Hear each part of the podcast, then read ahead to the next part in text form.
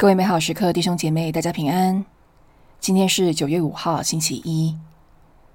今天的主题是清楚气绝罪恶，来自格林多人前书第五章一到八节。弟兄们，我确实听说在你们中间有淫乱的事，且是这样的淫乱，连在外教人中也没有过。以致有人竟同自己父亲的妻子姘居，你们竟还傲慢自大，你们岂不是更该悲哀，把行这事的人从你们中间除去吗？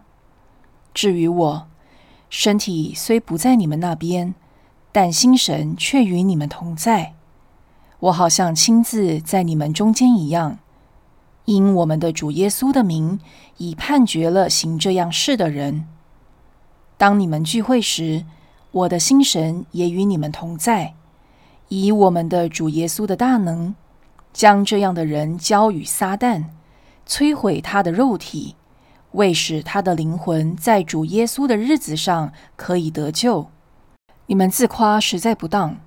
你们岂不知道少许的酵母能使整个面团发酵吗？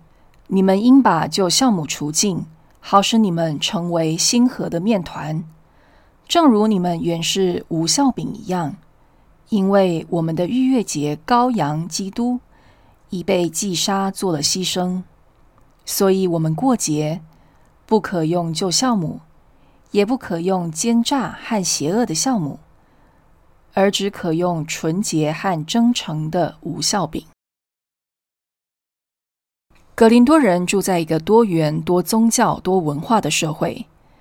那里的基督徒因信仰不深，社会环境又混乱分歧，因此无法分清楚什么来自福音，什么来自世俗，什么该包容，什么该弃绝。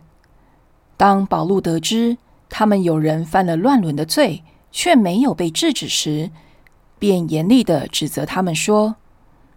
你们岂不知道少许的酵母能使整个面团发酵吗？其实，格林多人的环境与今日全球化的社会很相似。我们透过网络和世界连结，也被各种看似开放、时髦的思维影响，如物质主义、享乐主义、个人主义、性解放等等。这些价值观和基督的价值观背道而驰。社会讲求人权，强调自由的压力，让许多基督徒在面对身边的人、自己各方面的诱惑时，选择一味的包庇、忽视或淡化这些罪行的严重性，甚至像格林多人一样傲慢的炫耀自己的开放。然而，保禄却很清楚的说。你们自夸实在不当。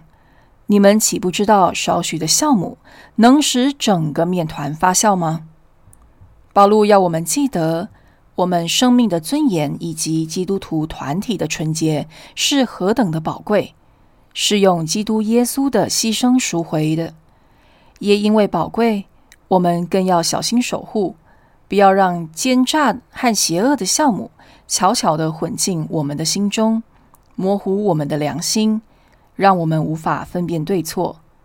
所幸天主愿意透过圣言和圣使滋养我们，让我们的良心保持敏锐。我们该做的就是多接近他，而不是沉浸在世俗世界的文化当中。